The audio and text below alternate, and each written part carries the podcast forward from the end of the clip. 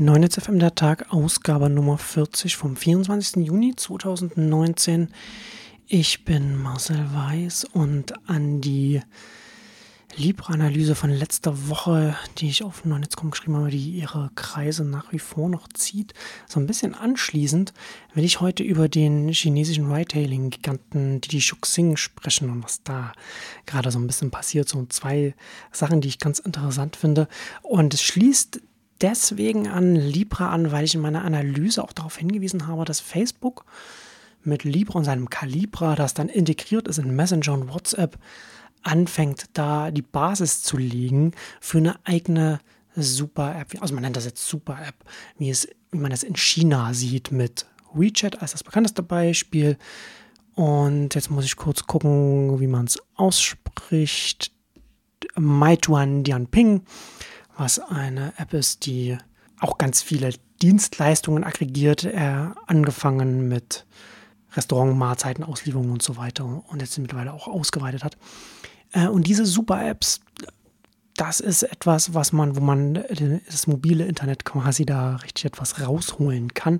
Und das ist etwas, was da Facebook in der Richtung dann auch versucht oder wird versuchen dann aufzubauen. Und das wird dann ganz interessant werden, weil man kann schon in, in China beobachten, wie so ein mobiles Internet funktionieren kann.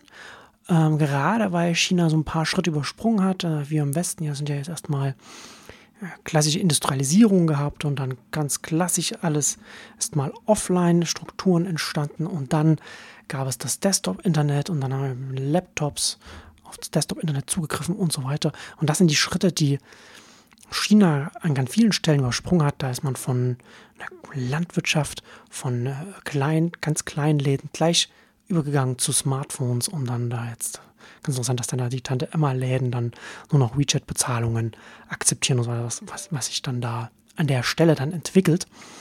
Und da wird interessant sein, was da hier in, im Westen, in den westlichen Ländern, wie sich das entwickeln wird. Und äh, lange Rede, kurzer Vorspann oder langer Vorspann, kommen wir jetzt zu äh, Didi Shuxing. Da gab es jetzt zwei interessante Meldungen, einmal bei Quartz und einmal in der South China Morning Post, die zu Alibaba gehört. Da gibt es zum einen geht es um die Ladeinfrastruktur für Elektroautos. Da steigt jetzt Didi Shuxing mit, mit einem eigenen Angebot ein, das in der App man da, ähm, und beziehungsweise sind sie schon eingestiegen. Sie bauen auch ihr eigenes Ladenetzwerk aus und sie haben eine eigene App, Xiaoshu, spricht man das glaube ich aus, weiß ich nicht, mit der sie, mit der man verschiedene Ladestationen von anderen Anbietern finden kann und auch das eigene Ladenetzwerk. Und äh, sie treten damit in, Konkurrent, in Konkurrenz zu einem ihrer Investoren, so, und zwar Ant Financial, das zu, ich glaube, 30 Prozent Alibaba gehört, hat Alipay und Alipay ist eine, also eine klassische Payment-App und diese, dieses Alipay, hört man auch schon im Namen nah dran an Alibaba, hat mittlerweile auch 700 Millionen Nutzer. Also diese, diese, diese Apps, die so ganz viele Dienste abdecken, wachsen wirklich erstaunlich schnell. Das ist ganz, ganz interessant, was das für eine Dynamik angenommen hat. Und dieses Alipay hat jetzt auch Endcharging eingeführt.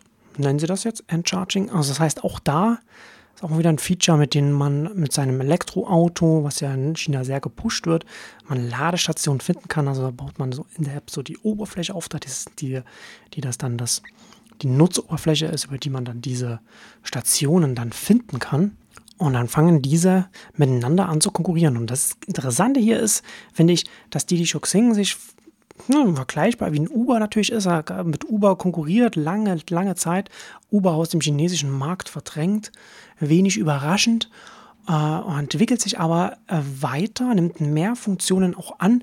Nicht nur dieses Charging, dieses Aufladen von Elektroautos, also diese, diese äh, das Auffinden, Discovery von Ladestationen, was vielleicht noch ein bisschen naheliegend wäre, sondern auch, was sie als nächstes machen, und das ist schon ganz interessant, ist, dass sie anfangen, Ride-Hailing von anderen Diensten in ihre App aufzunehmen, also von Konkurrenten in ihre App aufzunehmen. Da haben sie jetzt ähm, in zehn chinesischen Städten, unter anderem auch in Peking, äh, in diesem Monat jetzt äh, angefangen, dann auch zum Beispiel Kakao Car mit reinzunehmen. Und das ist das Ride-Hailing-Angebot von von Geely, von Geely, die großer Anteilseigner von Daimler mittlerweile sind und da äh, massiv da vorne brechen. Und ähm, also das ist schon, also das finde ich höchst interessant, weil ich mich auch lange gefragt habe, was ist, was, wie ergibt es Sinn für einen chinesischen Autohersteller, da auch nochmal in das Ride-Hailing reinzugehen?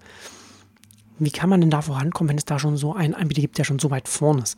Wahrscheinlich spielt ja zum einen die Größe des Marktes nochmal eine Rolle. Zum anderen kann natürlich auch sein, dass die Partei da hier auch mitspielt, dass man, dass sie auch dafür sorgt, dass da quasi eine Konkurrenz bestehen bleibt. Es kann ja durchaus auch sein, dass, von, dass eine Vorgabe dann von der Partei kommt, dass der führende Mobilitätsanbieter, die die Xing, da die mit integrieren muss. Aber selbst wenn das, also wenn das nicht der Fall ist, finde ich es als eine Entwicklung ganz interessant, weil beides zusammenpasst. Also wir haben zum einen, was ich am Anfang gesagt habe, dieses, diese Ladefunktion, bei der Didi Shuxing zum einen das eigene Netzwerk aufbaut. Hatte ich, glaube ich, irgendwann auch mal auf Neunetz.com mal kurz drüber geschrieben. Also das eigene Ladenetzwerk aufbaut und gleichzeitig eine eigene App hat für diese Funktion, für dieses Auffinden der Ladestation, in der sie wiederum die Stationen von anderen Anbietern aggregiert und dann im nächsten Schritt das eigene, die eigene Ride-Hailing-App, in der sie natürlich erst erstmal das eigene Angebot hat, das selber, selber schon eine Plattform ist mit diesen, mit den Fahrern, die das dann, äh, die das dann nutzen.